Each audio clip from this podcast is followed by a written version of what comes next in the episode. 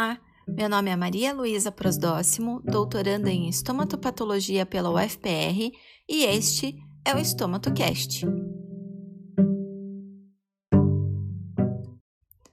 Neste segundo episódio da série Doenças Imunomediadas, falarei sobre o pênfigo. Você já ouviu falar em pênfigo vulgar?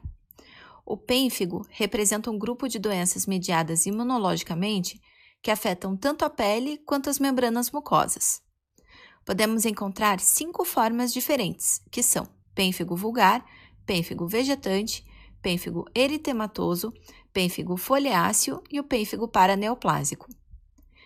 Dentre essas formas, o pênfigo vulgar é o mais comum. É justamente por isso que tem esse nome, já que vulgaris, no latim, significa comum. A idade média de diagnóstico é aos 50 anos, não havendo predileção por sexo.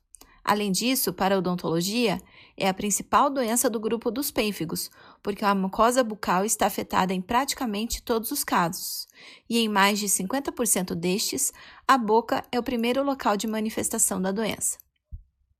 O pênfigo vulgar se caracteriza pela formação de vesículas e bolhas que se rompem facilmente, deixando crostas, erosões dolorosas ou áreas ulceradas.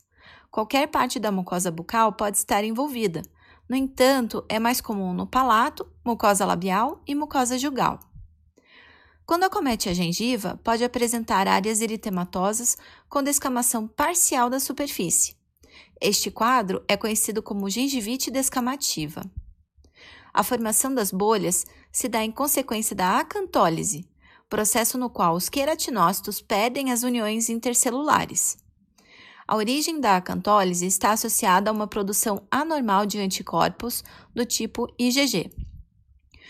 Por motivos ainda desconhecidos, esses anticorpos são direcionados contra uma proteína que é responsável pela adesão de uma célula com a outra, a desmogleína, localizada nos desmossomos. Quando a separação das células se expande lateralmente para o interior do epitélio adjacente, forma uma fenda intraepitelial, a qual se manifesta clinicamente como uma vesícula ou bolha. Aproveitando esse fenômeno, pode ser realizada uma manobra semiotécnica que tem como objetivo induzir a formação de uma bolha e que auxilia no, no diagnóstico da doença. A manobra consiste em realizar uma pressão lateral firme sobre uma mucosa de aparência normal e aguardar uns segundos para observar a formação de uma bolha. Quando esta aparece, dizemos que houve um sinal de Nikolsky positivo. É importante destacarmos aqui que o sinal de Nikolsky positivo não é exclusivo do pênfigo, mas que pode ser observado em outras doenças como o pênfigoide. Por esse motivo, a biópsia é fundamental para termos um diagnóstico definitivo. O exame histológico mostra espaços intracelulares semelhantes a fendas, produzidos pela acantólise, essas alterações se dão entre as células da camada basal e a camada espinhosa do epitélio. Células epiteliais soltas podem ser observadas no interior das fendas. Essas células perdem o seu formato poliédrico e se apresentam arredondadas e com núcleo aumentado e hipercromático, e são chamadas de células de Tzanck. Um exame histológico complementar é a imunofluorescência direta. Este exame pode ser observado depósitos homogêneos de anticorpos e componentes do complemento na região intercelular do epitélio. Ainda também é possível solicitar uma imunofluorescência indireta, onde se pesquisa a presença de autoanticorpos circulantes no soro do paciente e que, no caso do pênfigo vulgar, apresenta positividade em 80 a 90% dos casos.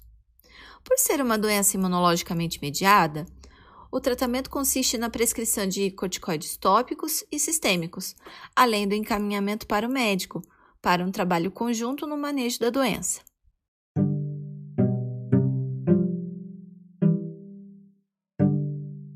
Este foi mais um episódio da série. Fiquem ligados nos próximos. Tchau, tchau!